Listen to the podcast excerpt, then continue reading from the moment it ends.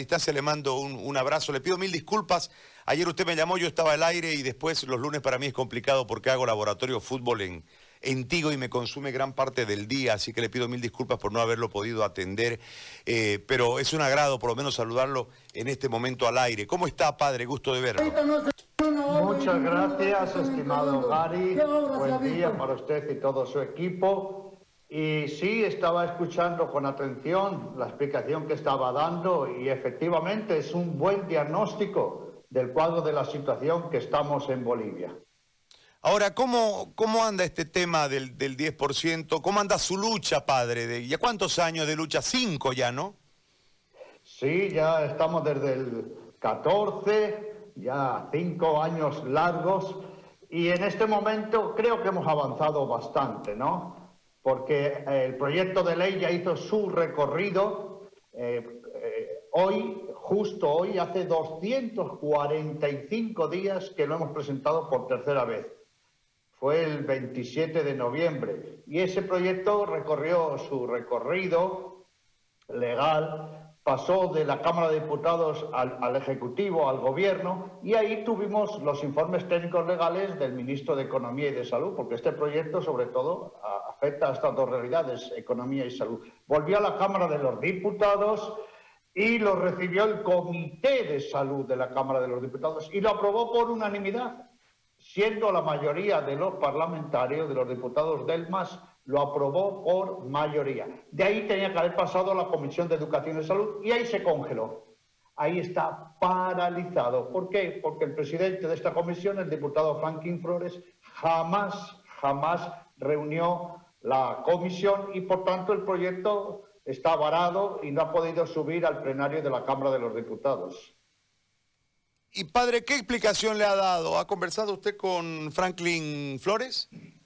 Sí, sí, y le vengo insistiendo y, le digo que tenga en cuenta la situación del país, que necesitamos los recursos para la pandemia. Además, esta, esta primera semana de agosto ya se empiezan a trabajar, a elaborar los, los presupuestos del Estado de 2021. Y si tenemos la ley 10%, ya de entrada vamos a tener esa partida en los próximos presupuestos.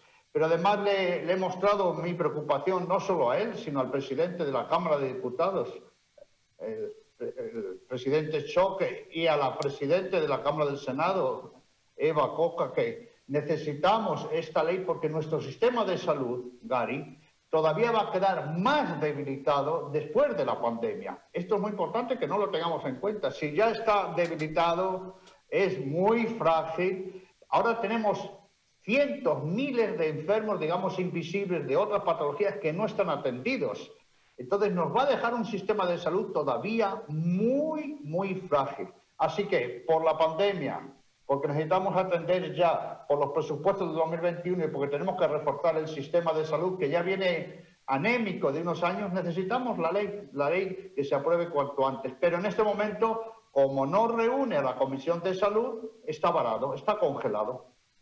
Ahora, padre, le hago una, consulta desde eh, el marco de la gestión para que esto se logre. Es decir, usted está gestionando, usted habla.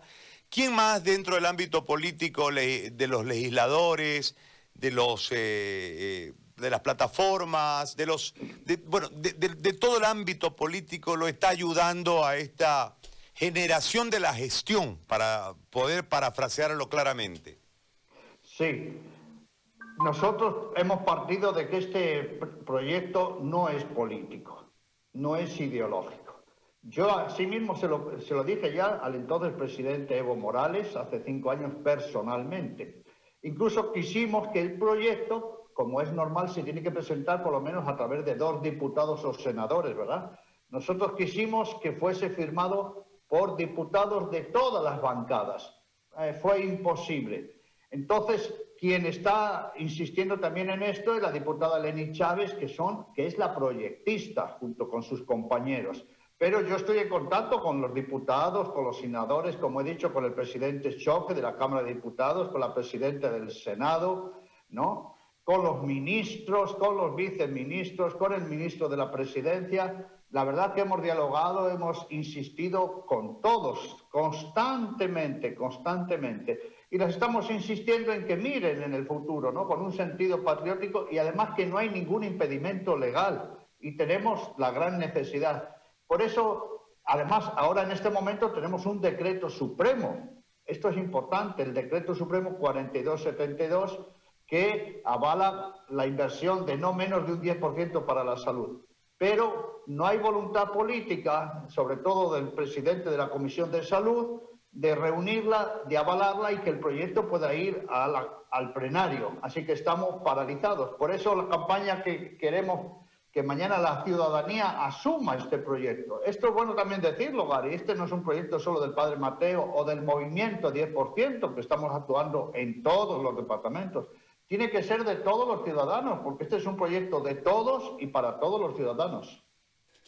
Padre, pero según lo que ha dicho el legislativo, está trancado el, el proyecto porque no tiene el ok de economía, del Ministerio de Economía. ¿Es esto cierto? No, no, el ministro Parada ya hizo un informe un informe que eso sí fue cortito, pero suficiente, donde declaraba que ya la Presidenta lo había anunciado en Tarija y que se iban a buscar las partidas que fuesen necesarias para llegar al 10%. Así que el proyecto quedó avalado por el ministro de Economía. Pero además volvió a elaborar una carta, ¿eh? que es de la opinión pública, y además está el decreto supremo este decreto supremo 4272, en el artículo 98, inciso 1, dice, se ratifica como porcentaje mínimo 10% para la salud. Un, decreto supremo es lo que dice, decreto supremo, está por encima de todo lo demás, pero está avalado por los ministerios, está avalado por la Presidenta, está avalado por un decreto supremo, no hay ninguna excusa. Pero además hay otra cosa, ¿Qué le corresponde a la, Cámara de Diputados y Senadores? ¿Qué le corresponde a las cámaras legislativas? Hacer la ley. Si a la ley, a, las cámaras no le, no le incumbe decir de dónde va a salir la plata. Tiene que decir, búsquese los recursos. ¿Por qué? Porque el capítulo 5, artículo 37 de la Constitución dice que es función suprema y responsabilidad financiera el tema de la salud. Incluso, mire, Gary, yo le he comentado a los presidentes de las cámaras y al diputado Franklin Flores, le dije, mire, diputado, con todo el respeto, cuando ustedes lanzaron la ley del SUS, que es una bendición para el país, el SUS es una bendición, ustedes tenían toda la plata, la financiación necesaria para este proyecto. No, no. Y lo lanzaron. ¿Y por qué? Porque después se iría haciendo. Ahora que tenemos más necesidad ¿Por cuál es el impedimento? De ningún tipo. Además, Gary, ¿por qué necesitamos la ley 10%? Porque el SUS hay que financiarlo, ¿eh? El SUS hay que financiarlo. La ley del cáncer para adultos hay que financiarla. El tema de los discapacitados está en, la miseria. Bolivia todavía es el único país que no tiene trasplantes de médula ósea. Nosotros en este momento tenemos jóvenes en Brasil los hemos enviado para que se puedan hacer un trasplante de médula ósea porque eso depende de su vida. Entonces es que tenemos todo el tema legal, los informes, decreto supremo, el pedido de la Constitución, la necesidad. No hay ninguna dificultad, no hay voluntad política. Muy bien. Padre, yo le agradezco por este contacto y le agradezco por la explicación. Vamos a ver cómo podemos mover la opinión pública para generar una una presión para forzar la voluntad política. Le agradezco muchísimo. Y lo que sí pedimos a toda la ciudadanía es que mañana en las redes sociales, ¿eh? en su estado, Instagram, Facebook, WhatsApp, todos subamos y digamos, yo apoyo la ley 10% para la salud. Que lo pedamos todos los ciudadanos en nuestras redes sociales. Yo apoyo la ley 10% para la salud. Muchas gracias por esta oportunidad, Gary. Un abrazo. Igualmente para usted, padre, muy amable. Gracias por conversar con nosotros. El padre Mateo ha estado con nosotros, nos ha contado la, historia en relación a la, a la ley, dónde atora la ley.